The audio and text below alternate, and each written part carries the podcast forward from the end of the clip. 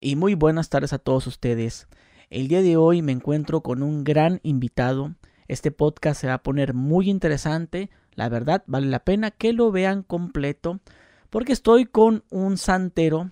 Mucha gente ya me ha estado pidiendo que me metiera a esto. Cosas esotéricas, cazafantasmas y todo eso. Pero bueno, aquí estoy con el señor Santero Sebastián. Señor, ¿cómo está?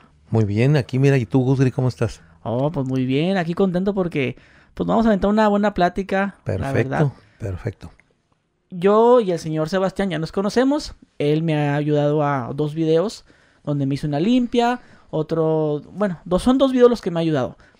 Y bueno, yo, usted se llama Sebastián, pero yo lo conozco como profe. Así Oh, yo, sí, sí, yo le digo profe y mucha gente le dice profe, digo, para si, si, si se me sale el profe en la plática, para que más o menos sepa, ¿no? sí. ¿Y el profe de dónde viene?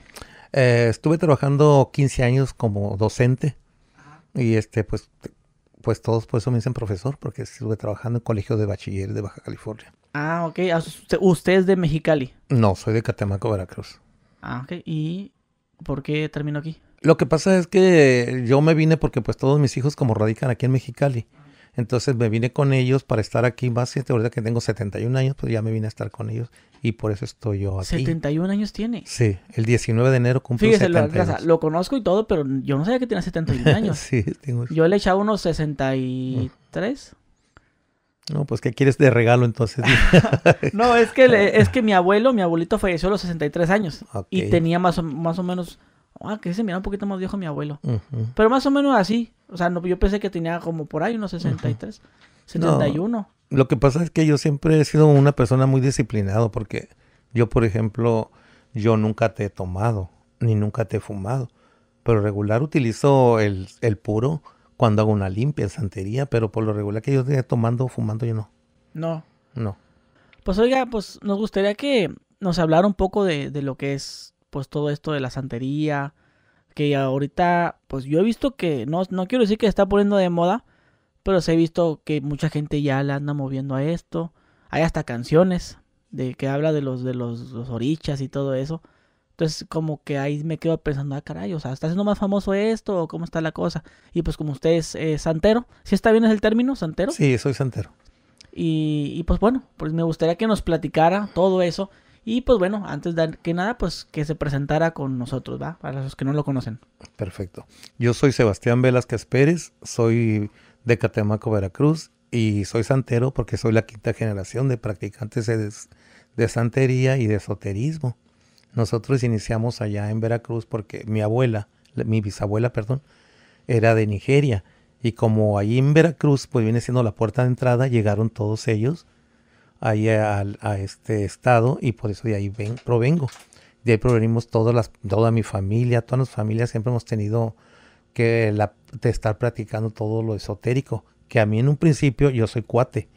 Yo tenía mi cuate y este, yo visualizaba cosas, se las platicaba a él y pasaban y siempre me trajo muchos problemas o disturbios cuando era pequeño porque pues ya sentía que el primer, el primer caso que tuve muy fuerte fue de una, una familia que vendían tejuino. No sé si saben ustedes qué es tejuino. Yo sí. O que vendían tejuino en un carrito. Eran unos señores tejuineros, eran como cuatro. Gordelitos morenitos y vendían tejuino. Y yo, este, yo los visualicé. Y yo desperté y le dije a mi abuela. Le dije, oye abuelita, ¿sabes que van a matar a los tejuineros? Y mi abuelita me dijo, ¿cómo que van a matar a los tejuineros? Sí. Yo clarito miré como, por ejemplo, con machetes.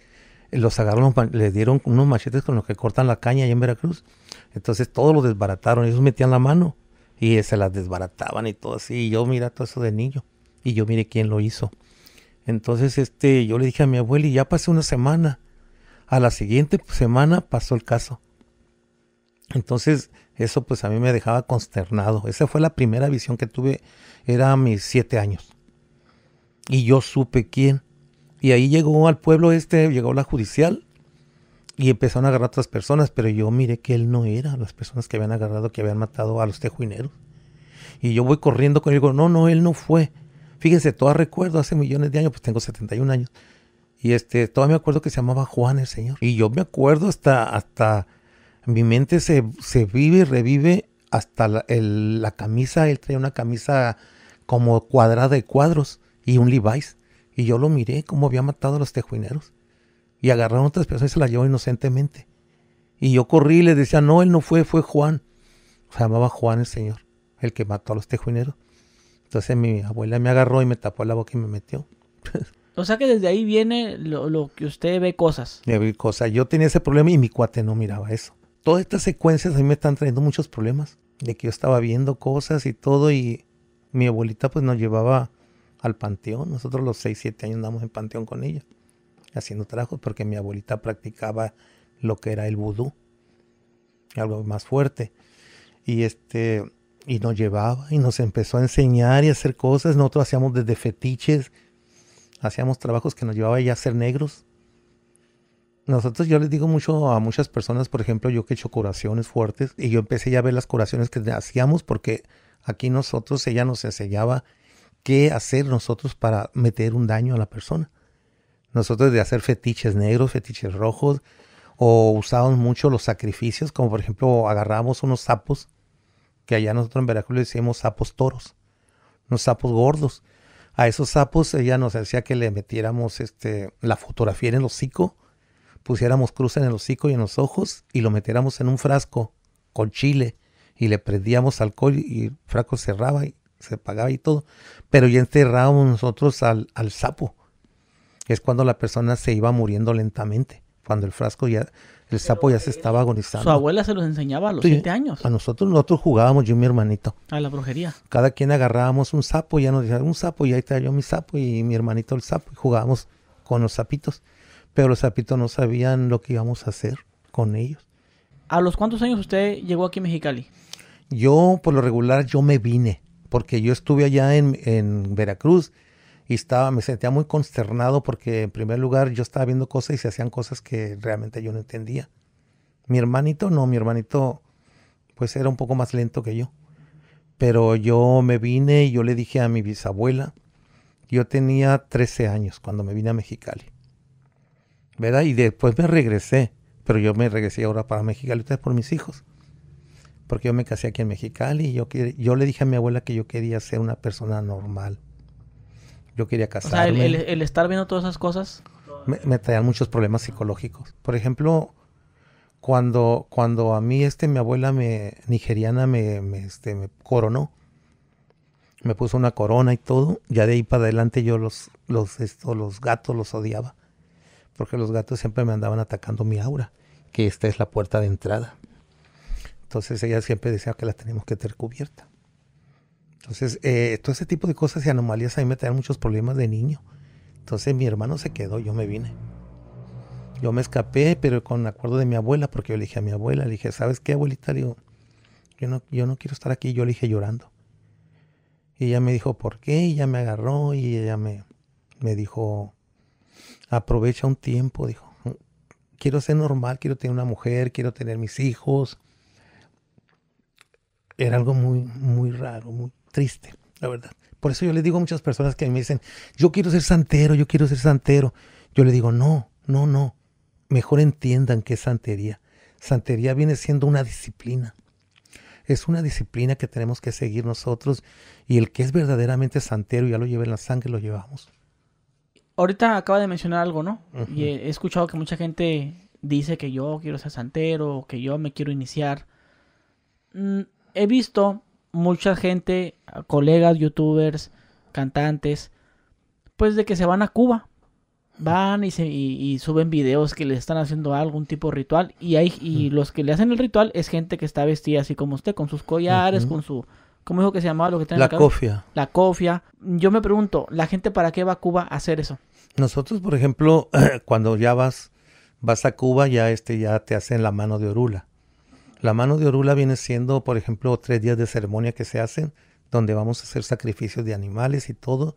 Te van a lanzar este ron en la cara, te van a hacer los cocos, etcétera. un ritual de tres, tres días. Pero aquí mucha gente lo hacen porque les gusta, traen un don, u otras porque quieren, la verdad, ser practicante de esto, porque ahorita, pues mucha gente sabe que siendo santero puedes lograr poder y dinero. Es eso lo que, lo que lo hacen. Pues muchas veces yo les digo a todos los, mis seguidores que me dicen, oiga, profe, yo quiero ser, inícieme en santería. Yo le digo, miren muchachos, yo les platico mi vida que yo he tenido. Le dije, ustedes creen que a mis 71 años no me gustaría tener una mujer y unos, estar a gusto, pero ya no puedo. El ser santero lleva un sacrificio. El ser santero viene una disciplina. Yo no puedo. eh, mucha gente trae collares, no sabe lo que son los collares, no sabe lo que son las pulseras. Pero todo esto tiene una disciplina. Yo al portar un collar, tengo que disciplinarme. Yo no tengo que hacer sexo trayendo collar. Yo no tengo que ir al baño con collares. Yo no tengo que andar desnudo. No que estar comiendo con collares. Es una disciplina que muchas de las veces yo tomé un stop. Porque yo cuando le dije a mi abuela, me quiero ir a Mexicali, quiero vivir una vida, me dijo, está bien, pero te voy a dar tantos tiempos. Y vas a regresar con nosotros. Y así fui. Llegué, me preparé y estuve trabajando 15 años en Colegio de Bachiller de Baja California. Estuve 15 años casado con mi esposa, que es abogada, y, este, y mis hijos, todos son profesionistas, y yo terminé y regresé con ellos. Y ahorita ya anda, como dicen por ahí, anda en las andadas otra vez. Y ahorita ya porque ya uno, ya miren, Pero sí le gusta. me fascina a mí. Pero yo, esto es como cuando te van a decir, yo siempre les he dicho, que te van a decir, te van a dar una mesa grande con mucho postre y todas las comidas. Si te van a decir, ¿sabes qué? Come. Porque ya no vas a comer. Yo así viví mi vida. Yo comí. Tengo hijos que no llevan mi apellido. Llevan el apellido de su mamá. Tengo otros con los que sí me casé con su mamá y siempre mi apellido. Pero otros no. Porque yo comí de más. Porque yo sabía que ahorita ya puedo disciplinarme porque ya mi testosterona, mis hormonas ya no van a andar niveladas que me puedan hacer romper lo que yo hago. Por eso yo a veces me admiro y me sorprendo mucho porque yo miro compañeros míos que hacen cosas que no son. Que a mí como soy criado por una anciana de 125 años que era nigeriana, ahí me enseñó disciplinas. Porque es una disciplina lo más bonito que puede dar, que te da poder, te da dinero, porque a mí me lo dio. ¿Entiendes? Yo, yo, este, la verdad, yo vivía normal como toda la gente. Que vives tú con tu esposa, estás pagando una hipoteca, este, estás viendo que a la quincena ya se te juntó y que te dan la quincena y ya vas a distribuirla. Y ahorita no. Ahorita ya tengo todo lo que yo quiero. Y yo llegué, cuando llegué de, de allá de, de Veracruz, a los 13 años yo anduve padeciendo. Yo por eso les digo a mis seguidores que yo cobro la consulta. Yo no cobro por los trabajos, yo cobro la consulta porque es mi tiempo el que yo vendo. Y está respaldado con mi, con mi, este, mi cédula profesional. A los 13 años A los, vino. sí, a los 13 ¿Solo? años me vine. Sí, solo. ¿Y cómo llegó? O sea, Por, mediante una familia que venía y yo me hice pasar, me hicieron pasar como si yo era hijo de ellos, porque para que no me pidieran nada de, de papeles. Y nos venimos en, eh, de allí de Veracruz, nos venimos a México y de México guardamos hasta venirnos en un tren. Ah, que fue lo que contó en su canal, ¿no? De que Sí. llegó aquí sin dinero. Sin dinero. Anduve, este, aquí, los que son de Mexicali, pueden ver que hay un lugar que se llama la calle 11, donde estaba para todos los de mi edad a lo mejor. Es un lugar que se llamaba El Garitón. Ese lugar era la zona de tolerancia de Mexicali. Ahí en esa calle se andaban todas las mujeres pues que venden su amor y todo por las calles y todo así, pues, puros bares ahí, ahí anduve yo. Y yo me andaba acostando con, con personas que estaban a la salida de un antro o algo, acostados, de esos indigentes. Yo me acostaba por un ladito para estar calientito en tiempo de frío. Y anduve yo, lo que sí yo, yo a lo mejor abusaba de lo que yo hacía, porque yo en esos tiempos podía mover palitos o, o, este, jugaba con mi hermanito a mover un lápiz. Yo lo movía que daba vuelta el lápiz, no me concentraba y se movía. Este, y yo cuando estaba la gente comiendo un hot dogs o algo que estuviera comiendo en un puesto o algo en una carreta, yo me le quedaba viendo. Porque pues yo no tenía dinero, estaba solo. Me quedaba viendo y, la, y yo hacía que la persona dejara de comer su hot dog y lo pusiera en algo limpio y su vasito de soda y cuando se iba yo llegaba y me lo comía. Eso sí lo hacía yo, la verdad, y, y era Pero- una... sí. Cómo. Pero sé que yo me quedaba concentrado viendo a esa persona y decía, deja ese, deja ese que te estás comiendo, déjalo ahí, no lo eches a la basura, ponlo por un ladito, ponlo por un ladito, y lo ponía Con la mente. con la mente. Yo por, por eso le digo a todas las gentes, miren, la mente, eso lo maneja todo. Yo ahorita como profesionista, a nosotros como profesionistas siempre nos enseñan a nosotros que hay un, hay una persona, un, este, un escritor o algo que se llama Mario Bunge. Mario Bunge nos dice a todos los profesionistas que es el, el, método científico. Mario, Bunge nos dice que no existe lo extrasensorial, que existe nada más lo tangible, lo que podemos tocar. Eso es lo que existe para Mario Bunge. Por eso es que la mayoría de profesionistas pensamos que la brujería, antes charlatanería, no es cierto. Sí existe lo extrasensorial. ¿Por cómo podemos discernir que no existe lo negro, si existe lo blanco. ¿Cómo podemos sacar, por ejemplo, la maldad y la bondad de un individuo? Todos la tenemos. Lo que pasa que aquí es muy importante, como nos lo dice este Orula, llevar el equilibrio en nuestra mente, podernos equilibrar a tal forma que nosotros podamos profesar las cosas como se deben de hacer y llegar a un equilibrio en todo. Y, este, la, la verdad que yo ahorita como profesionista y como santero, pues yo me doy cuenta de que yo mi religión, la verdad yo la amo y a mí me gusta la disciplina en todo. Jamás mis hijos, y tengo hijos de 40 años, jamás mis hijos me han visto tomar, no me han visto fumar. Si me miran con un puro, es para hacer una limpia. O el ron que entre en mi boca es para limpiar a una persona. Entonces, todo ese tipo de cosas yo las sé porque yo me discipliné, porque soy criado de, de personas viejas, pues antiguas ahí a los tres años empieza usted a hacer limpias y todo eso. No, no, porque yo estaba huyendo de todo eso. Ah, ok. Yo lo que pasa que allí, ahí por la calle 11... Pero ¿cómo, cómo lo hacía para subsistir? Ah, que para allá voy. Yo me puse, había un mercado que ahí lo de Mexicali. Saben que ahí por la calle 11 había un mercado que se llamaba Mercado del Ahorro. No sé, las personas de mi edad saben que le canta la canción del, del mercado. Y este, yo entré como, como cerillito a llenar bolsita, llenar bolsita, pero yo era muy flaquito, flaquito, era como un esqueletito. Llenaba bolsita, llenaba bolsita, y llegaban las señoras y yo siempre les daba y me daban dinero. Y en ese tiempo llegó una señora que, que le dije, le ayudo. Y me dijo, ay muchacho, dijo, si eres un, una, una, un esqueletito, me dijo, ¿cómo vas a poner esta bolsa? No, sí. Le dije, pues allá en el sur cargábamos agua, con un palo aquí y dos, dos cubetas cargábamos agua del río. No, sí, me la llevé. Ahí iba yo con las bolsitas. A dos cuadras del mercado vivía la señora. Se llamaba Doña María. La señora bien linda. Entonces, este, ya mayor, ella me llevó y ya le dije las, las bolsas y ya me dijo ella, ¿y dónde vive muchacho? En la calle. ¿Cómo que en la calle? Sí, digo, ahí, ¿dónde duermes? Pues ahí duermo cuando hay gente y me tapo con periódicos o algo con la gente para no estar uno con calor o con frío. Y la señora como que se conmovió mucho, me dijo, ven, dijo, vente cuando salgas y ahí en el patio, tenía un patio grande donde tenía como un tipo, eh, un storage o un cuarto donde se meten las cosas viejas. Y ya me dijo, ahí puedes dormir, me dijo, en el patio de su casa. Y ahí me iba yo y me dormía.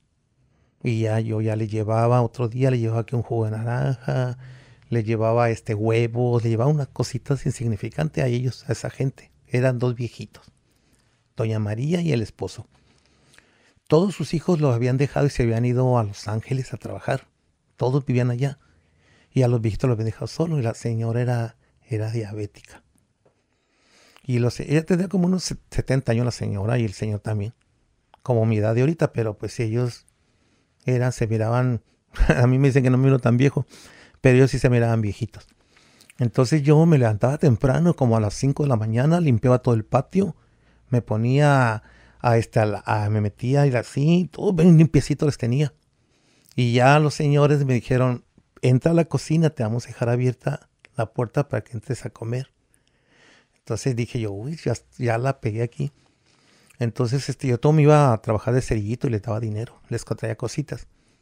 Ya después me ponía, yo es como empecé a cocinar, les cocinaba su desayuno, su jugo de naranja, los dos. Este, se levantaban, ya tenían todo limpiecito la cocina, su comida hecha por mí, y ya me iba a trabajar.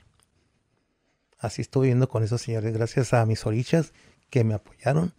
Y donde quiera que estén, si es que ya se me han de haber muerto, este, ellos me ayudaron mucho. Posteriormente de eso, yo, la gente me ha ayudado mucho, como que yo me concentro.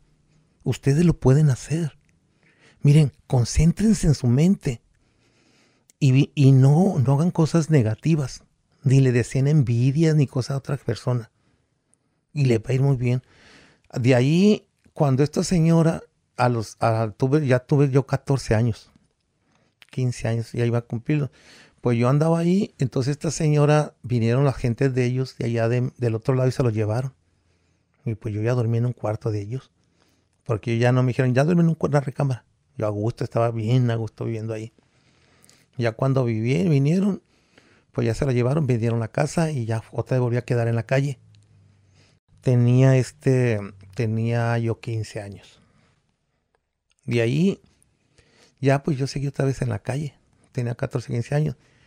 Entonces este, empecé a conocer, eh, yo había una, un lugar que hay en Mexicali le dicen La Yarda donde vienen todos los, camiones del sur que traen plátanos, que traen verduras y todo.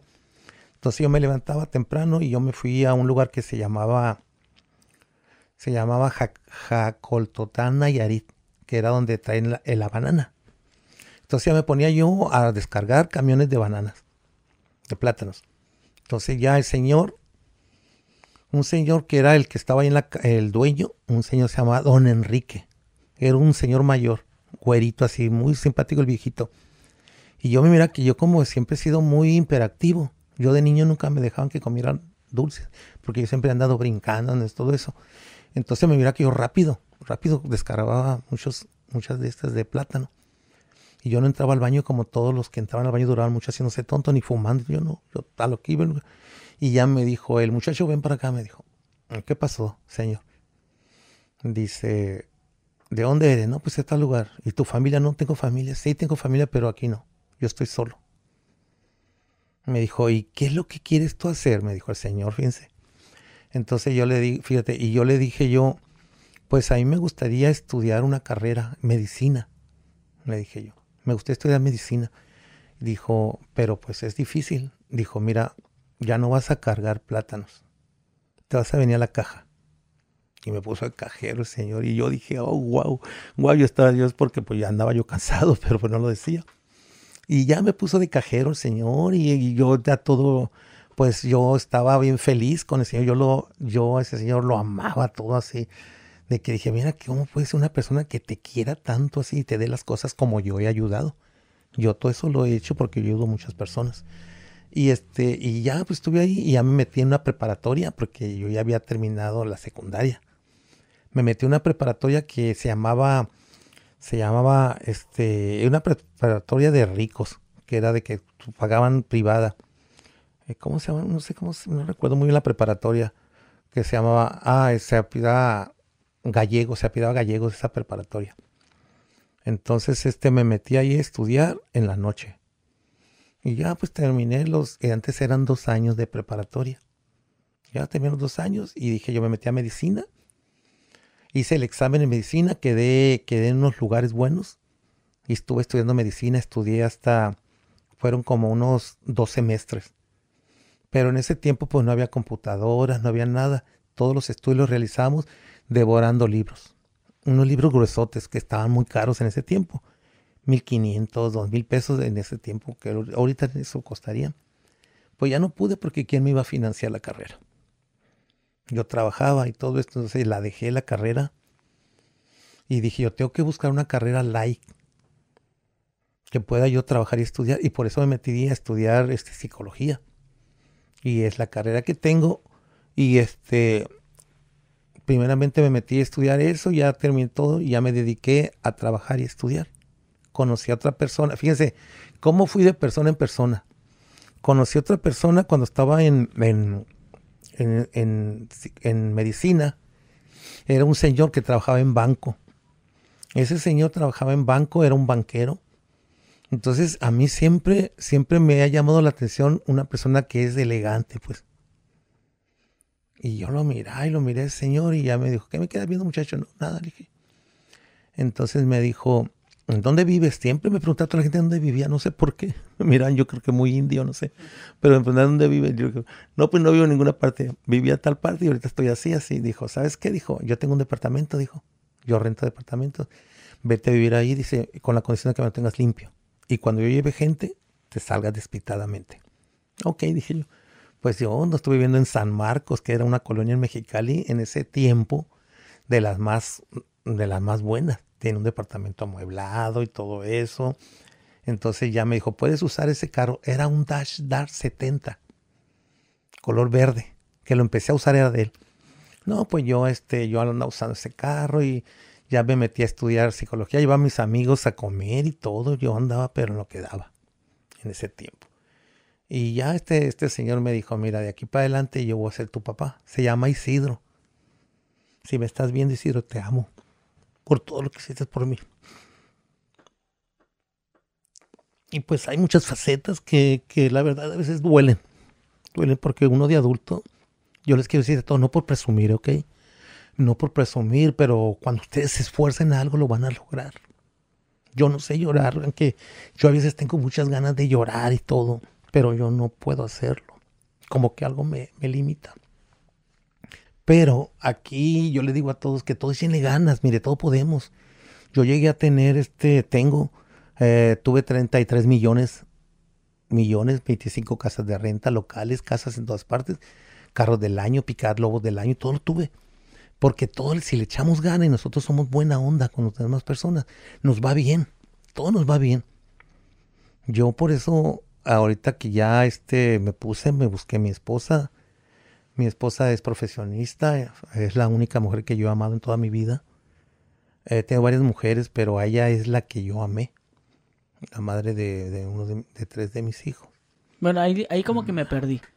Dice usted que desde los siete años, desde los trece, perdón, se vino a Mexicali huyendo de todo eso. Y rodando sobre todo. Ok, pero ¿cuándo usted empieza a tener eso que me dice usted, los 33 millones, lobos? O sea, eh, pero por el lobo me dijo que no se podía casar. O sea, esa parte como que no Sí, lo que pasa es que yo brinqué ese espacio porque hay muchas veces como si ustedes miraron como que la garganta se me anuda porque son unas vivencias que me traen mucho dolor y pues eh, las he tratado de estar superando, pero siempre me traen mucho dolor eso, porque es bien triste y es bien feo cuando tú andas comiendo de la basura y que hay una persona que te brinda, que te brinda el apoyo. Eso es lo bonito. Y este, yo este, pues ya este, esta persona Isidro se llama, se llama Isidro, todavía tiene como ochenta y tantos años, casi, casi los noventa. Yo cada mes lo llevo a comprar mandado, toda la vida, porque ella no vive como vivía antes. Entonces ya, ya conocí a mi esposa, a mi novia y me casé con ella y es la única mujer que yo he amado y este, ella no estaba de acuerdo en lo que yo... En el don que tenía. Sí, yo empecé, miren, yo empecé una cosa muy curiosa, yo empecé en el colegio de bachilleres, empecé yo a mirar cosas, a volver a sentir cosas que yo me negaba, me negaba. Yo quise andar en lo máximo, pero ya empezaba a ver cosas. Por ejemplo, había una muchacha que se, llama, se llamaba Marisela en aquellos tiempos, muy bonita. Marisela, si vives todavía Marisela, pues aquí te estoy recordando. Este, ella, esa muchacha, era secretaria, era muy vanidosa, con minifalda, tacones alto, como se vestían en ese tiempo las muchachas.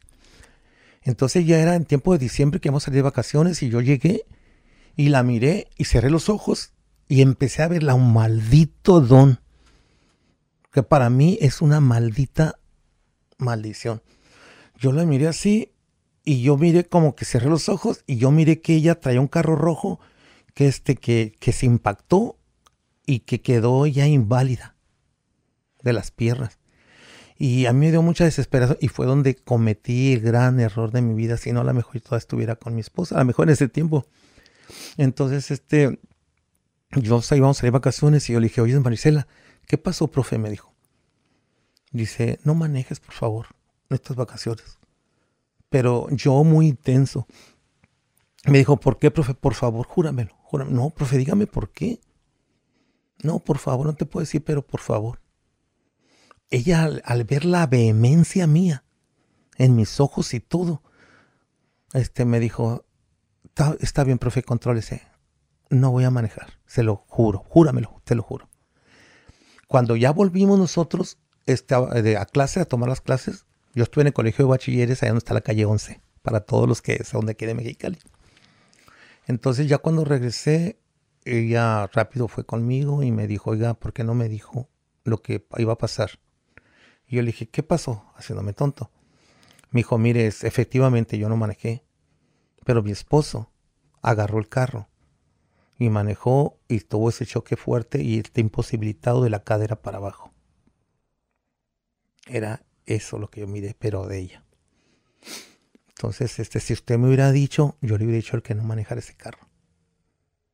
Entonces ya dije, es que eso te iba a pasar a ti. Como eres una muchacha muy bonita y muy vanidosa, me iba a dar pena que anduvieras en cómo anda tu esposo. No, hombre, no hubiera dicho. Ya de ahí corrió la voz todo, todo corrió la voz en todo el cobach. Ya los maestros, yo tenía mi cubículo. Entonces ya entraban los maestros y me decían, léeme la mano Velázquez, léame la mano Velázquez. Entonces, mm, ¿yo qué hacía? Lo hacía. Lo hacía.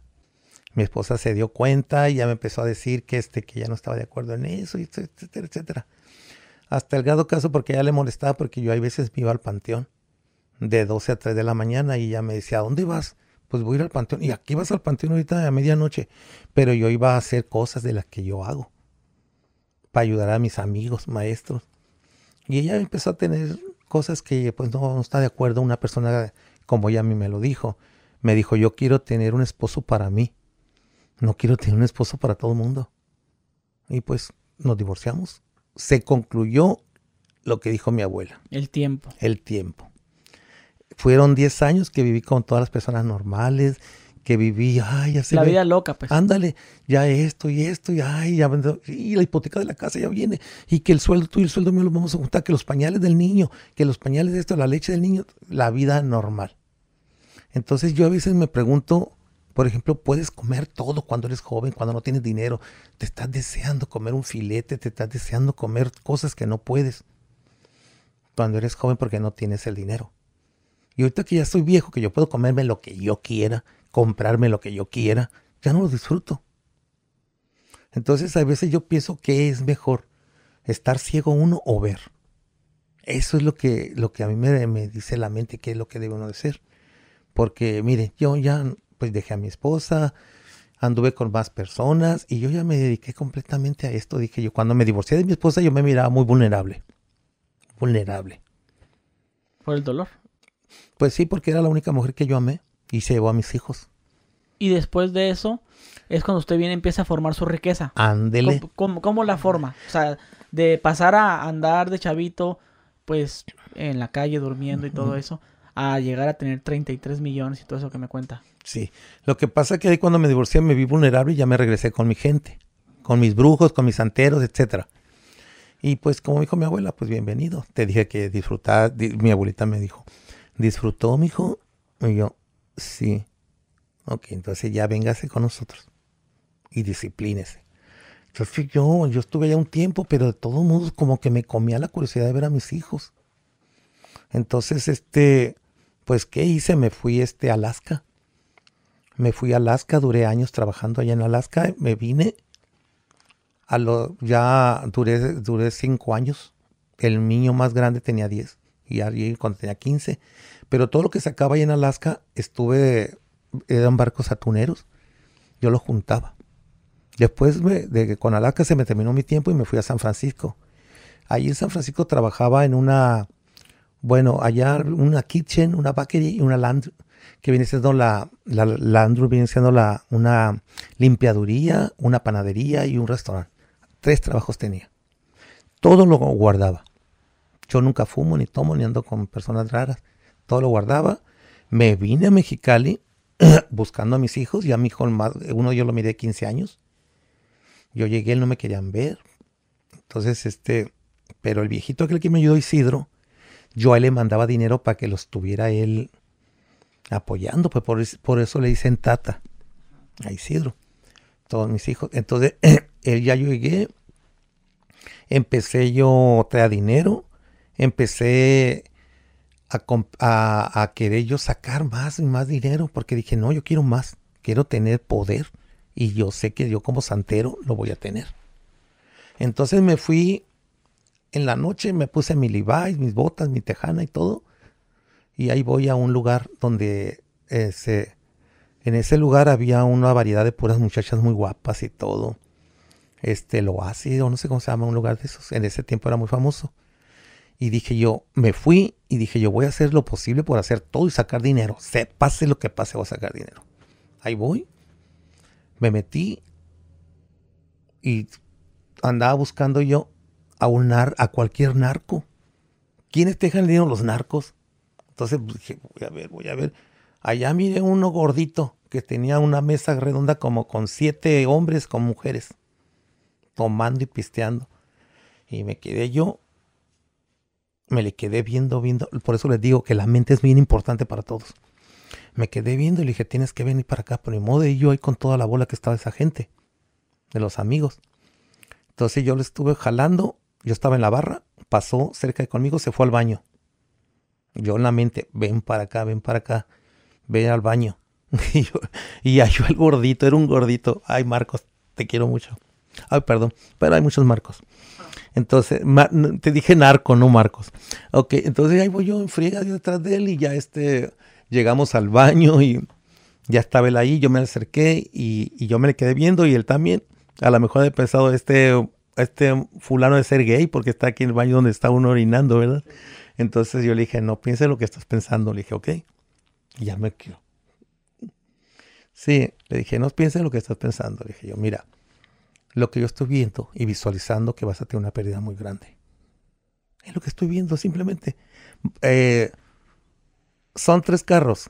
Este, este, de, estos, ¿cómo se llaman? De esos, de esos de que traen paja, pacas de paja. Pacas, unas pacas que vienen de, paja. Este, un trailer, no sé qué con ese trailer. que tienen muchas pajas, tres carros de ellos van a, uno de ellos se te va a voltear y dos de ellos te lo van a agarrar. Y vas a quedar mega, mega endeudado. Se me quedó viendo. Eso que traes no es legal. Yo le dije así, entonces él le picó la curiosidad y ya se puso así. A ver, dijo, te voy a retar, me dijo. En ese tiempo se usaban unos celulares que eran como unos bloques grandotes, que tenían una de estas para sacar uno para hablar. Me dijo, dime el, el teléfono de, de mi padre. Nadie nos sabe nomás yo. Y yo me le quedé viendo y él me lo dijo en su mente. Yo me quedé viendo así y yo estaba viendo los números. Y yo se lo estaba repitiendo con los ojos cerrados. Y me dijo, sí es. Sí es, me dijo, ¿dónde te puedo ver? En tal parte le dije. Otro día lo tenía a las 7 de la mañana ahí, fuera donde yo vivía. ¿Usted cómo supo que él era narco? Porque yo, mira, una vez, porque como yo, pues acuérdate que yo era psicólogo, soy psicólogo. Eh, por lógica yo supe, por ejemplo, que él, al ver reunido a siete personas con mujeres y él en medio con otras mujeres, mesas juntas y con, con botellas caras, por psicología me di cuenta. Y luego me di cuenta también por las malditas visiones que tengo. De que yo me puse y dije, este no es, este no es, este no es, este no es. Y dije, este gordito es. Y así me di cuenta. ¿Y era el jefe? Era el jefe de todos. Pero el jefe andaba menos bien vestido que los demás. Los demás andaban con joyas, que en ese tiempo se usaban mucho las joyas, que con botas. Con... Él no. El gordito andaba en un chor. El señor ese andaba en un chor y una t-shirt y unos tenis. Y con una cachucha, el gordito. Y él era el jefe. Y dije yo, este es el bueno y este fue el bueno. Gracias a él llegué a tener una casa de cambio. Una casa de cambio, este me dio este dinero. ¿Pero por qué le daba dinero? Porque yo le decía cuándo pasara la droga. Él de Colombia le mandaban, eh, le mandaban la, la, oro y la, la, la, este, ¿qué era? Era la oro y era la otra cristal, no sé cómo se llamaba, la otra, que eran dos tipos de, de coca que había que está, venían sin corte. Entonces ya ellos con un kilo de esa de la oro, pues ya hacían como 6, 7. Ya la cortaban. Y este, yo lo empecé a ayudar. Y él me empezó, me daba el 30% de lo que ganaba. Yo te sacaba por semana como, como 10 mil, 20 mil, 30 mil por semana. Dólares. Dólares. Y a las, yo él traía cinco burras y cinco burros. Los cinco burros eh, traían los los camiones esos que traían con pacas de, alfalfa. Los pasaban por acá por Tijuana. Y las burras pasaban por aquí por Mexicali, unas que les decían panaderas, que eran unas Benz que traen arriba selladas como gorrita. Esa ellos, ellos ahí metían todo. Yo a las burras les daba baño y a los burros antes de irse. unos baños y les pone una veladora con la foto. En grado caso, cuando la persona iba a pasar la burra y tronaba la veladora, yo le hablaba. Fulanita que no pase. ¿Cómo? Que no pase. Si iba en la línea ella iba a echarle a la, al tanque, le iba a echar coca o azúcar para que tronara y a la paz la regresaban. Era mejor perder un carro a perder 10 kilos de coca. Nosotros ellos tenían, este señor tenía, perdón, este señor tenía un workshop que lo teníamos para allá, para donde estaba yendo para Santa Isabel. Un workshop que era bardeado, donde allí tenía carrocero, tenía todo lo que arreglaban los, carros ahí. Las panaderas las cortaban, las Benz, las cortaba el carrocero y, y metía todo adentro y las volvía a cerrar y las tapizaba el tapicero y las pintaba. ¿Cuándo los perros se iban a dar cuenta de eso? Y eso salía de mi cabecita. Bueno, y la propuesta de yo te voy a decir cuándo cruces y cuándo no. Fue yo se la dije. Ah, ok, muy bien. Porque él me quiso a mí atemorizar. me dijo a mí primero un hombre de 1,90 de estatura, yo mido 1,70. Él mide como 1,90, bien imponente. Entonces él como que me quiso a mí medio asustar. Me dijo, mira, si, si vas a estar conmigo, dijo, tienes que hacer las cosas bien, me dijo. Porque si no, hasta el perrito que tengas en tu casa se va a morir. Y me dio mucho coraje. Le dije, mira, tú tienes que hacer las cosas como te lo diga. Porque si tú me dices que vas a pasar 10 y son 11, te vaya primero la fregada a ti. Así de que nos vamos a poner de acuerdo y vamos a andar los dos al tiro. Ya dijo, me dijo. Y así, yo llegué en mi casa a tener, por ejemplo, tenía un cuarto grandísimo, lleno de puras pacas de billetes, puros costales de billetes, en baja denominación. De billetes de 5 dólares, de dólares, de 20 dólares, etc. Yo tenía repleta toda la casa de un cuarto. Y ahí pues antes no había ningún problema porque yo iba al Santander, yo iba con una bolsa los sábados a depositar y a mí me abrían la puerta por un lado para que una cajera o dos cajeras se pusieran a contarme el dinero.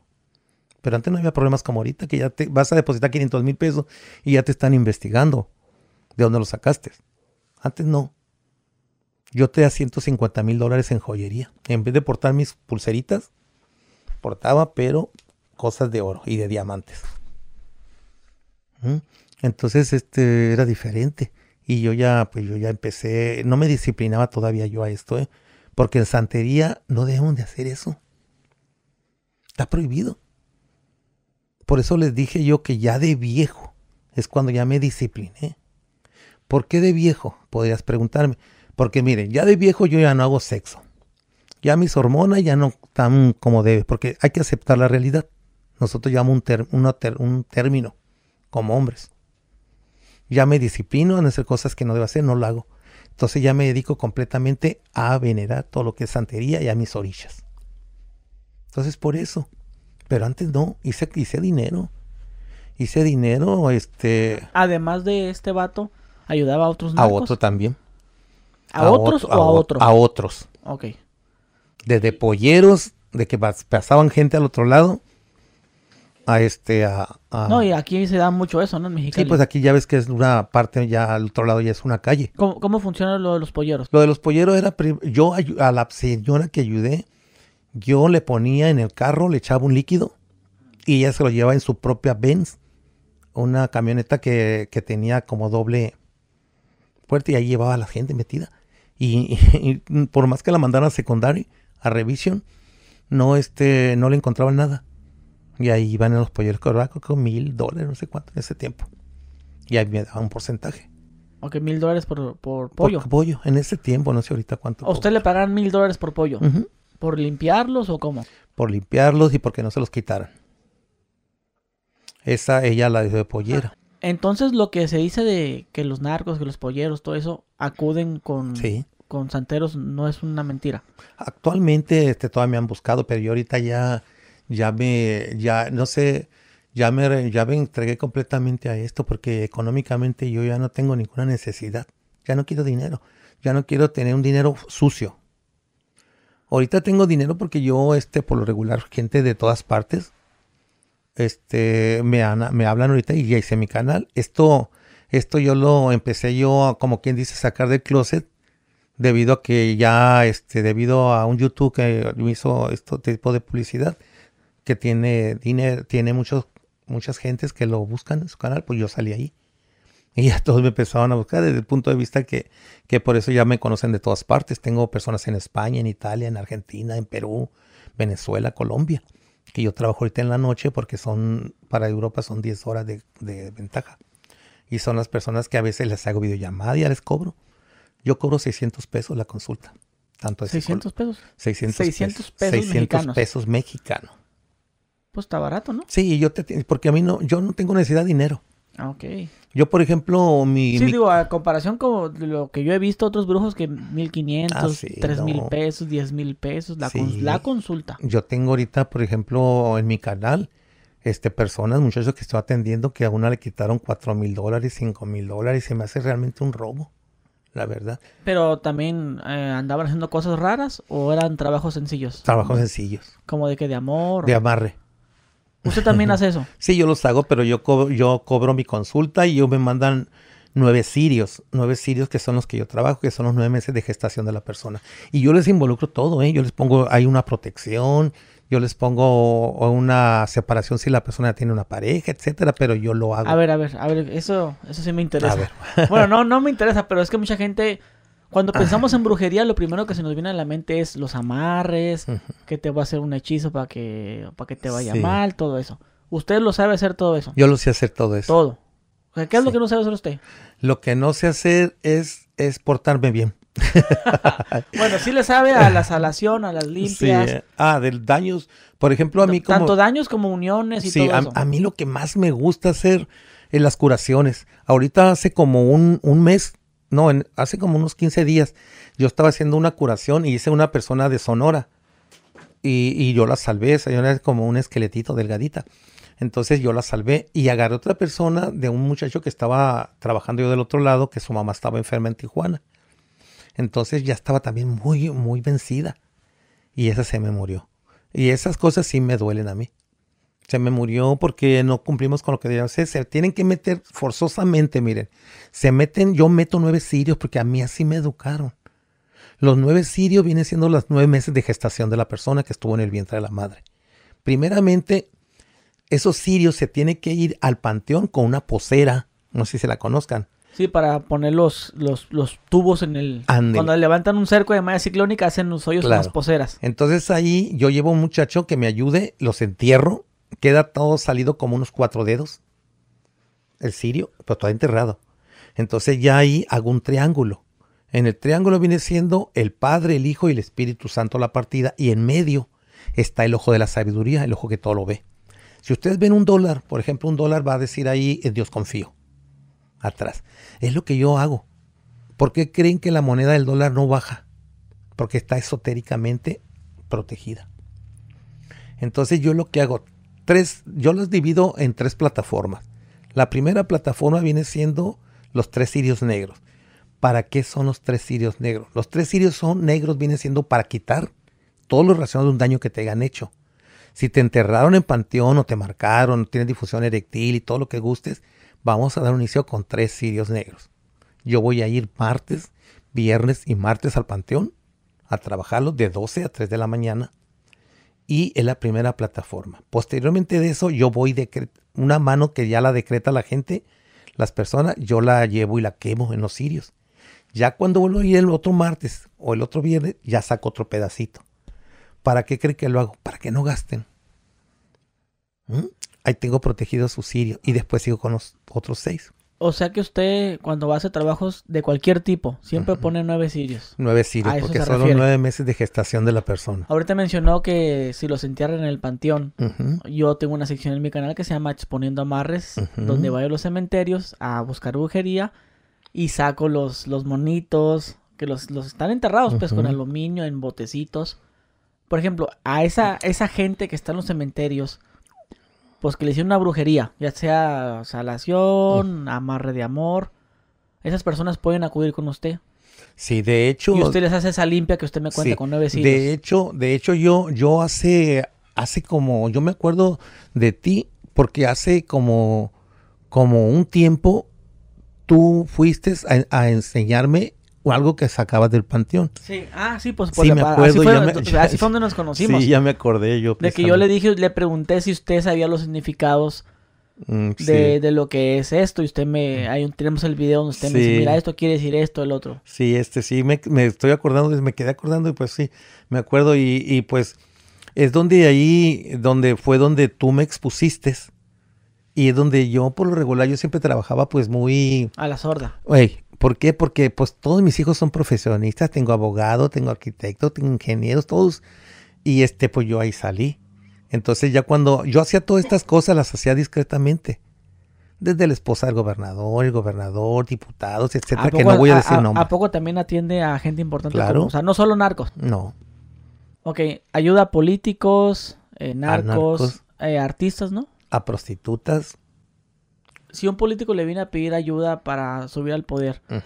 ¿no aplicaría lo mismo como para un cantante, por ejemplo? Sí, Porque también, bueno, volviendo a lo mismo, ¿no? Es muy sabido también que, pues, las personas exitosas van muy de la mano por- con algo esotérico, sí. algo que les abra los caminos. Sí, pues tenemos O sea, muchas sí gentes, cierto, o sea, No, no es un mito. No, para nada. Ustedes miren, miren, ustedes si ustedes vieran realmente que el 90% de la población está en esto, no lo van a creer, pero, Pero no lo dicen. Pero son muy persinados. No, yo soy testigo de Jehová. No, yo soy yo soy este otras religiones que hay, cristianismo, ni católica, son los peores. Conmigo vienen los testigos de Jehová a hacer trabajitos. Los cristianos. ¿Quién cree que me traen la, la, la agua bendita que la revuelvo yo para hacer las protecciones? Las personas que limpian las iglesias aquí en Mexicali. Es un grupito de señoras beatas que se persinan de todo. Sí, yo, yo- lo mismo también. Tengo amigos también que andan en el mundo del artistiado. Desenterrando también muchos ahorita, Sí, ¿eh? sí hay, muchos amigos que andan en eso de, las- de los, de los artistas, ¿no? Y ellos dicen, no, yo no creo en eso, pero, pero sí tengo una protección que me hizo un chamán de no sé qué. Ahí está, es lo mismo, es lo mismo. Aquí, por ejemplo, tenemos a usted, aquí este, aquí en Mexicali hay este un santero, santerito, este que él ahorita está ayudando mucho en el, en el, en el mundo de otros youtubers. También los youtubers están bien protegidos, porque ahorita anda, anda un grupito de youtubers que este, ustedes los van a reconocer, traen sus cadenitas, traen sus pulseritas y todo. Que este muchacho los ha santificado, los- ha iniciado en esto para que tengan poder. Entonces también youtuber, conmigo han venido youtubers, que pues no debo decir nombre porque es antiético, pero ustedes me lo van a reconocer ellos.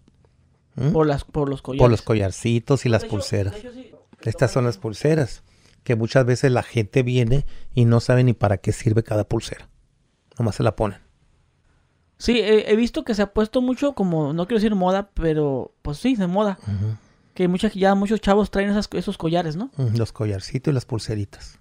Entonces eso quiere decir que cuando veamos a alguien que tiene los collares es porque, Practicante. porque ya hicieron su ritual para poder tener éxito. Son practicantes y van con nosotros que somos santeros para que nosotros este ¿Sabe? la santifiquemos. ¿Sabe dónde me toca ver mucho gente con collares? A los cantantes de regional mexicano. Ah, ok, sí. y pero normalmente tiene siempre, siempre tienden a ser cantantes muy exitosos, No, cantantes que les va muy bien. Mucho dinero, poder tiene. Entonces, us- usted a lo que me está dando a entender con lo que me dijo que los youtubers y todo ese pedo, cuando tienes éxito así machín, que no mames, este güey le está yendo muy bien, va de por medio un- algún ritual, algo, alguna sí creencia, una fe que le tengas a, a eso. Sí hay. ¿Por qué tiene tantos collares usted? Yo los collares los traigo repetitivos porque cuando muchas de las veces se truenan, yo puedo traer unos bases, pero los traigo unos repetidos porque a veces te truenan y ya estás tú protegido. A ver si me puede prestar una para, si se puede. Sí, claro. O, o si quiere, pulsera, como usted guste. Pues, una eh, pulsera, nada es- más para, para enseñarles a la, a la gente. Esta es la principal que es, hay. es que se los, se los quiero enseñar a la gente, mira, ahí lo pueden ver. Eh, se los quiero enseñar porque he visto, como le comento, que muchas personas ya las traen. Muchas personas de, de las redes sociales eh, se compran, se visten así con sus collares. Y yo los veo y digo, no creo que estén en la santería. Como que las compran porque las ven. Y de hecho lo- los veo mucho en el centro de la ciudad, en los Sí, puestos. las venden. En los puestos veo que venden muchos collares. Y por ejemplo, ¿está mal que se pongan esos collares y que no son santeros? Sí, porque este no están, no están preparadas para un santero. Pues nosotros por lo regular las, las santificamos. Ver, eh, esta es, es color amarillo con verde. Es la de Orula. Ah, ok, ahí está. Esta es la de Orula. Por lo regular, por lo regular, este, yo también tengo personas que vienen a mi casa y, y hace poco, la semana pasada llegaron unas personas que te dan pulseritas y le dije yo, ¿quién se las puso? No, nosotros las compramos, dice, porque nos gustaban mucho a una persona. Le dije, es que las, las las pulseras tienen que estar preparadas. Porque no, es que no costaron tanto. Un santero las ponen a veces muy caras porque están viendo las oratorias que hace uno para portar esa, esa pulsera. Esta pulsera es muy básica porque es la primera.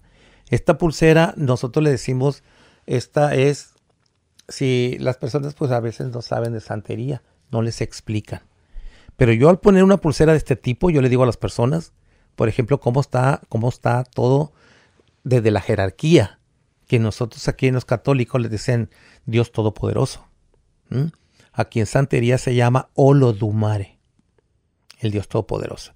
De ahí sigue Olofi, el hijo de Olodumare. Y posteriormente viene Orula, que es el que mete la sabiduría de las personas aquí en su mente. ¿Eh? O- Orula. Orula resulta de que en aquellos tiempos, este, según la, la- la- leyenda yoruba, este, le andaba buscando a su hijo. Entonces fue al terreno de los muertos con Iku, que Iku es la Santísima Muerte. Le dijo, oye, es este, mi hermano, mi hijo lo ando buscando, no sé qué pasa con ti, con mi hijo. Ella le dijo, no, yo me lo llevé. Le dijo, pero ¿por qué te lo llevaste? Si Olodumare no ha, no ha destinado que pueden ir por él. Entonces, no, pues ni modo, yo me lo llevé. En ese tiempo andaba este Iku, andaba desfilando con sus hijos que vienen haciendo las epidemias, las muertes, las infecciones y todo. Pues llegaba toda la gente a la llevaba sin que, sin que Olodumare lo dijera. Entonces él, lo que dijo él, de aquí para adelante, dijo ella, mira Orula, si yo he sabido que es tu hijo, no me lo llevo. Entonces Orula dijo, de aquí para adelante, todo el que lleve esta pulserita va a ser mi hijo. Y tú tienes que respetarla. ¿Por qué? Porque tienes que respetarlo porque hasta que Olodumare mande por él, ya te lo vas a llevar. Es por eso estas siempre nos ponen nosotros cuando nos santifican o nos coronan en Cuba. Con siete, tres se llama mano de orula. ¿Mm? Porque es una ceremonia que se realiza tres días. Tengo un amigo que me dijo, ya, ya, ya me quiero iniciar en la santería para que me vaya bien. Estaba ahorrando para irse a Cuba a iniciarse. Si él junta el dinero, se va a Cuba, hace la ceremonia que dura tres días, ¿cuánto tiempo se empiezan a ver frutos de esa Cuando él se discipline. Mira, es como si tú estás gordo y te ponen a dieta y vas a ir a juntar con un dietista o te vas a cortar el estómago y todo. Y después al mes, dos meses le sigues entrando, entrando las carnes, entrando todo. ¿Te va a funcionar? ¿Verdad que no? Lo mismo él. O sea, esta parte de iniciarse y cambiar. y cambiar. Yo tengo muchas personas que están en el medio artístico que se disciplinan y miren cómo le está yendo. Ahorita que menciona el medio artístico se me vino a la mente Galilea Montijo. Ella, es, ella es este santera. Ah, ok, eso es lo que le quería decir. Eh, creo que se traía mucho en chisme que decían que ella es santera, ella es santera, y ella decía que no. Sí, porque muchas de las veces eh, la gente piensa que al decir eres santero, eres, eres adorador de, de la gárgola. Tenemos El que- diablo. te- te- la gárgola es el diablo. Ah, ok. Y Q viene siendo la Santísima la muerte. Aquí recuerden que todo lo hacemos. Yo he hecho trabajitos que yo hasta he matado gente. Yo, es lo que más me ha fascinado cuando la persona está portando mal.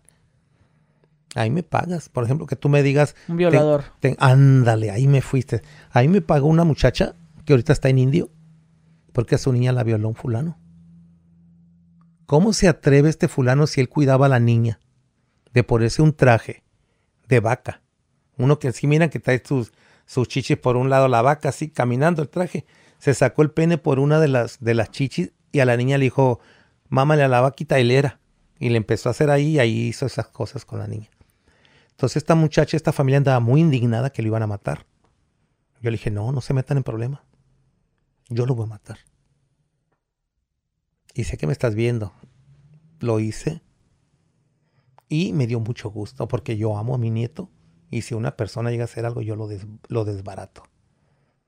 Por eso les digo, mire, todo tiene maldad y bondad. Yo he sido muy buena onda con mucha gente que yo ayudo. Cuando yo tenía los narcos que me ayudaban, yo agarraba mi pickup, mi lobo del año, ¿eh? porque no usaba carros viejos. Me iba a las colonias de Mexicali, las más pobres, con costal de arroz, harina, frijol, despensa y formaba a la gente a que la gente se arribaba y yo le estaba dando su despensa. Entonces esas cosas son buenas porque eso que me servía, lavar el dinero, equilibrarme. Ahorita un trabajo negro como el que fui a hacer hace poquito a Catemaco. Una persona de aquí de Mexicali que tiene mucho dinero, que me financió mi viaje y me dio 150 mil pesos. Y el resto me lo da cuando mirara que esta persona se la quitara encima. Porque una persona que le estaba haciendo maldades le robaba y le estaba haciendo cosas. Me fui, lo metí en el... ¿Se acuerdan del sapito? Búsquenlo y háganlo. Verán que se divierte uno.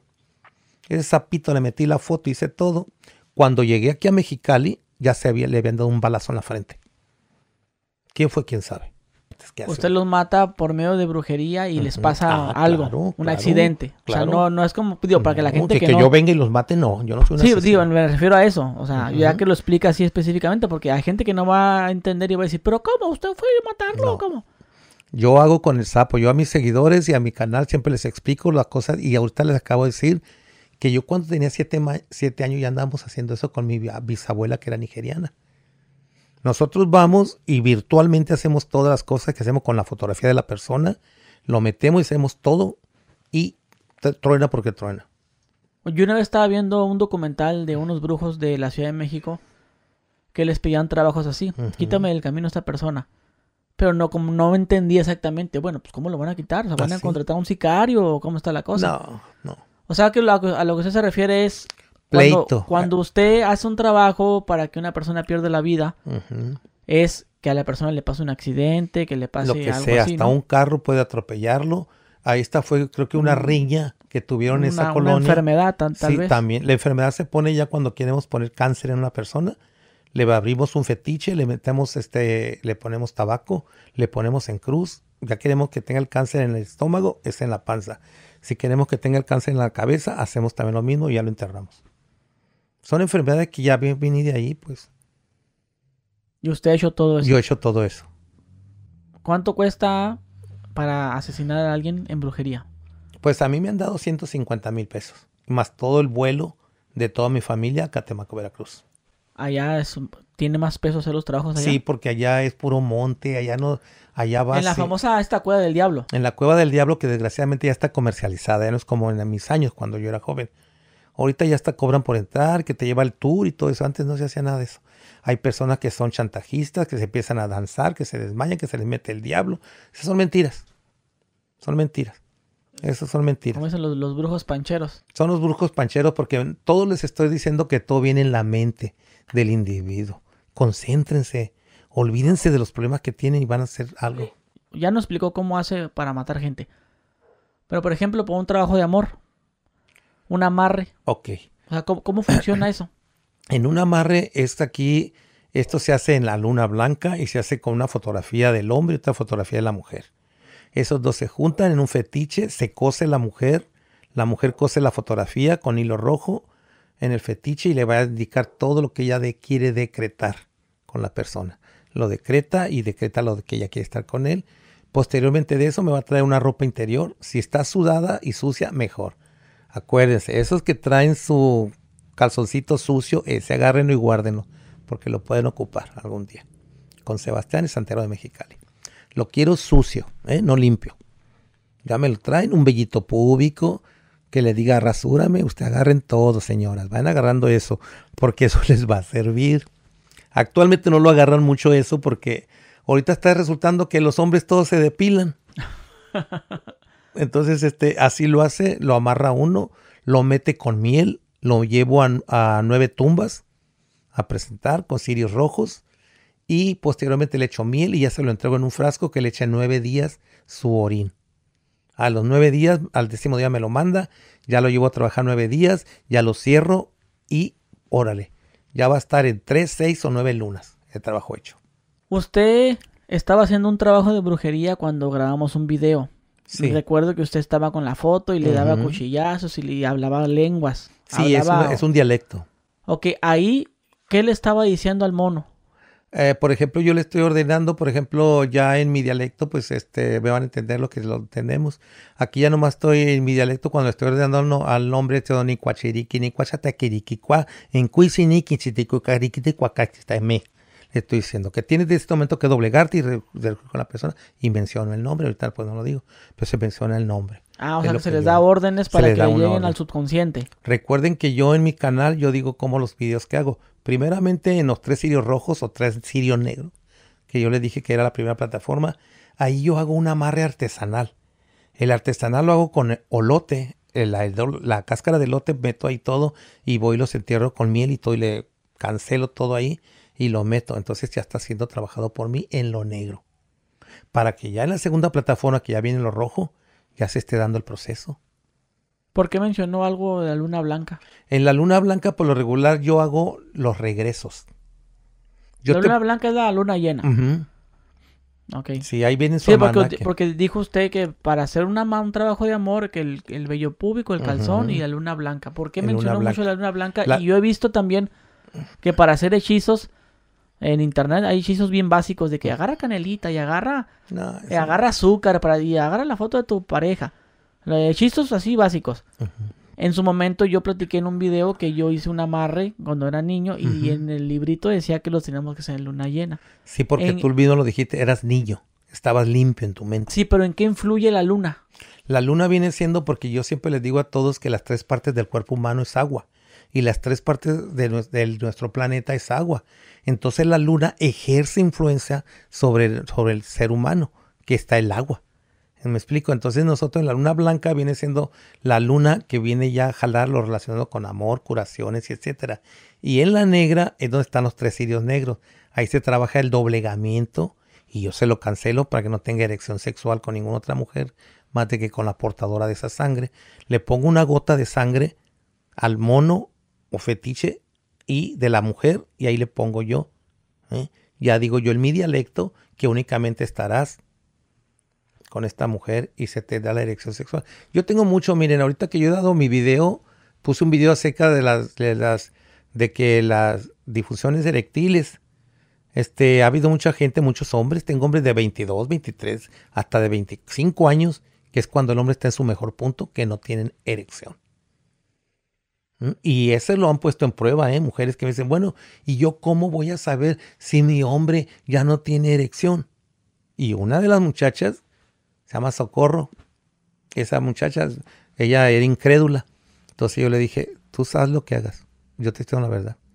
Esta muchacha tuvo que pagarle a una muchacha de esas que venden su amor. El muchacho se le puso enfrente y se lo llevó y la muchacha todo le dijo. Le dijo, estaba erecto él. Estaba bien erecto, dice el muchacho, pues muchacho de 25 años. Y ella tenía como 40, la mujer. Y la otra muchacha también. Estaba bien erecto. Cuando iba a enfocar el pene en la vagina, se dormía. Se dormía el pene. No quería entrar, no quería entrar. Y ahí pues, se, es la difusión. Esos trabajos los estoy haciendo ahorita mucho yo. Estoy haciendo la difusión eréctil que vienen hombres a curarse, que es uno de los trabajos más difíciles que puedes hacer como brujo. Y usted todo el tiempo los hace, me imagino. Yo los hago porque en primer lugar, este, yo los hago y los quito. Yo los hago, por ejemplo, cuando hay hombres, la verdad, que tienen todo en su casa y no mandan de mañosos, engañando a la mujer, yo lo hago. ¿Para qué? Para tratar de protegerlas a ella que no agarre una infección. Ok. Pero si el hombre se está portando mal con la mujer, lo hace. Y cuando está portando bien, pues tiene que estar funcionando porque únicamente funciona con la esposa, ¿eh? quiero hacer hincapié. Nada más con la esposa funciona. Y todos esos trabajos se hacen en el tiempo adecuado, como la luna. La luna. Ahorita que, me, que mencionas eso la luna, creo que estaba viendo una vez un documental precisamente donde decían que la luna eh, afecta hasta nuestro estado de ánimo. Sí. ¿Cómo es, eso? Mira, ahorita, por ejemplo, no sé si han escuchado las palabras que dicen, es lunático. Ah, sí. Ah, esa, palabra lunático viene siendo, por ejemplo, cuando nosotros tenemos eh, una, de acuerdo, viene siendo a nuestro mes de nacimiento. Que a nosotros nos puede afectar si nacemos en luna blanca, en luna negra nos afecta, o cualquier las lunas. Aquí, por ejemplo, vemos nosotros como tu cuerpo, las tres partes de tu cuerpo es agua. Así como la luna ejerce influencia sobre los mares, así ejerce influencia sobre el hombre. ¿Y cuánto tiempo tarda en dar efecto un amarre de amor? Un amarre de amor, si está bien situado, como se dice, y se hacen las cosas como se quieren realmente hacer, aquí vemos que, por ejemplo, tiene que ver mucho lo que decrete el individuo. Yo me he dado cuenta y les quiero explicar eso porque muchas de las veces el mismo individuo ya fue con otras gentes que le hicieran trabajo y han fallado. Y el individuo, a mí me han llegado, a mí, que yo, por ejemplo, miro lo que están pensando y le digo, no, yo no tengo necesidad. Luego están decretando internamente. No, este pinche trabajo ya no sirvió. Este viejo no está transeando como que me transeó. Ay, tú ya estás decretando. Entonces los trabajos para realizarse son 3, 6, 9, que son los números cabalísticos que pueden ser tres semanas, seis semanas o nueve semanas, y lo máximo tres lunas, seis lunas o nueve lunas, para que sea. Ya no hay diez lunas, porque nadie nace a los diez meses. ¿Y en qué influye el tiempo? El tiempo influye en, por ejemplo, la forma en que tú decretes internamente y el trabajo que se ha realizado, como tú lo has hecho. Si tú quieres hacer tonto al santero, que el santero te va a decir, tienes que echar el orín nueve días, y tú se le echas ocho, y ya se lo lleva, ah, que ahora vas a ver, no sirve el trabajo. Esos son los problemas. O que tú estés decretando internamente, no, esto ya no sirvió, esto ya no, esto y esto. Tú mismo lo atrasas, los trabajos. Por eso hay mucha gente que dice que los, estafaron, ¿no? Que los estafaron, pero no es que los estafaron. Miren, no estoy defendiendo a, mis compañeros. Pero lo que pasa es que bueno, no que sí los hay, ¿no? Sí hay estafadores. Sí, sí hay. Pero, por ejemplo, hay personas que dicen los estafaron porque no dan el seguimiento como se debe. Por ejemplo, los seguimientos vienen siendo que se tiene que estar este, decretando, decretando para que la brujo vaya y esté. Eso yo le llamo empujes. Empujes y empujes y empujes hasta que se hacen los empujes. Y cae porque cae el trabajo. Si usted hace un trabajo de amor, ¿es lo mismo hacer un trabajo de amor para mi novia o hacer un trabajo de amor para una chava que me gusta del trabajo? Ok. Es lo mismo. Mira, no es lo mismo. Por ejemplo, cuando lo vas a hacer de de tu novia, supongamos, o tu esposa X, Y o Z, quiere decir, o X muchacha que hayas tenido, quiere decir que ya hubo un intercambio de esencias. Los intercambios de esencia viene siendo la relación sexual que tengas. Cuando una persona ya tiene intercambio de esencia, ya se unieron. Las dos parejas están unidas. Cuando estamos teniendo ese intercambio de, de esencias, se unen los dos cuerpos. Ya se va uno se va otro, pero ya queda impregnado del cuerpo la otra. Entonces esos trabajos son más fuertes para hacerse que por ejemplo, hoy como les digo en mi canal, que me digan, ¿sabe qué, profe? Yo quiero que me haga una amarre con la Belinda. O la, que me, la cantante. La cantante, o que me haga una amarre con Lucerito. Y yo les digo, ¿ya tuviste relación con ella? ¿Ya está cerca de contigo o algo? No. Entonces, yo te puedo hacer algo para que esa, tú tengas un, como este, para que tú tengas un acercamiento. Yo hice un trabajo con, con uno de las de Sinaloa, que es esa, la banda madre, no sé qué de eso. A este muchacho le hice un amarre, pero el amarre fue de esta forma de que él viniera con la persona y ahí se juntó. Y ya tuvieron su intercambio y por eso ya lo hice más fuerte. Eso sí se puede hacer. Y si hay gente que viene a decir, oiga, fíjese que me gusta una chava de la prepa o una chava. Sí, sí viene. Y quiero que ella me busque. yo no le hablo, solamente nos conocemos, nos saludamos, pero quiero que ella empiece a tener interés en mí. Ahí viene siendo el afinamiento que tengas tú con ella. De que haya te viene algo de la mente. ¿Y eso, eso cómo es? ¿Es amarre de amor o es armonización? no, ese viene siendo nada más un, un, doblegamiento que se hace. Eso yo los hago para que tú tengas una relación sexual con ella y ya pueda hacer yo el trabajo fuerte. La enfoco yo he, estado haciendo videos desenterrando brujería. Y también he estado. Hice un video donde pasé una receta para hacer un amarre. Y mucha gente me dice: Yo lo quiero hacer, pero yo nomás quiero acostarme con esa chava y ya. O sea, ellos no quieren ni que sea su novia ni nada. Como que tienen esa, esa fijación de que es que me gusta fulanita de tal, de tal grupo o de tal trabajo. Y yo nomás quiero tener intimidad con ella y ya. Y el del 100%, el 80% quería nada más eso. Me gusta fulanita, me quiero acostar con ella. ¿Se puede hacer? Sí, se puede, únicamente que no tenemos que amarrarlo a él con ella. La tenemos que trabajar sola. Para que tú nada más tengas sexo una vez y ya se olviden. Ya satisfaciste tu curiosidad, ya tuviste tu fijación que traías y todo. Eso sí se puede hacer. ¿Es más fácil o es igual? Es, más fácil porque en primer lugar no tengo que estarte ligando para toda la vida con ella o algo. Se hace nomás así para tener sexo y ya, Yo les hago una cosa también muy importante, que yo les hago un lavado de cerebro, para que la persona no, la mujer, una vez que tuvo sexo con el hombre, el hombre nomás la quiso para una vez, ya este, ya no agarre una fijación por el hombre, está, oh, quiero, quiero más, quiero más, no, que también ella se olvide. Ya fue ahorita, ya ahora, ya tuvieron, ya se borró, no se están generando problemas. Eso sí se puede hacer. Pero también se necesita mucha disciplina del hombre. ¿eh? Por ejemplo, ahí la disciplina del hombre tiene que ser que el esperma no entre con ella, entre en un condón. Porque ya el esperma es sangre, ya va a estar dentro de esa persona que se tiene que doblegar. Ese es el problema. Está muy interesante eso, la verdad a mí me llama mucho la atención. Pues le pudiera decir que hay algunas cosas como que como que sí creo, pero a veces no creo. Yo estoy, mejor. estoy en esa posición yo en la que de repente sí, todo está muy interesante, pero de repente quiero hallarle la lógica. Y sé que como yo hay muchas personas así, que como que lo dudan, lo creen. Yo les digo a todos ustedes que, que procuren no, no este, agarrar una fijación de las cosas, realícenlas como son. Por ejemplo, en mi caso, yo que manejo, por ejemplo, una ambivalencia fuerte en cuestión de las dos carreras que manejo la de que tengo desde niño a la que yo estudié. Entonces yo mismo, en vez de yo miro y digo, wow, ¿cómo se hizo esto? Yo mismo que me he creado desde niño en esto. Continúan las personas que son escépticas. Entonces ese es el problema.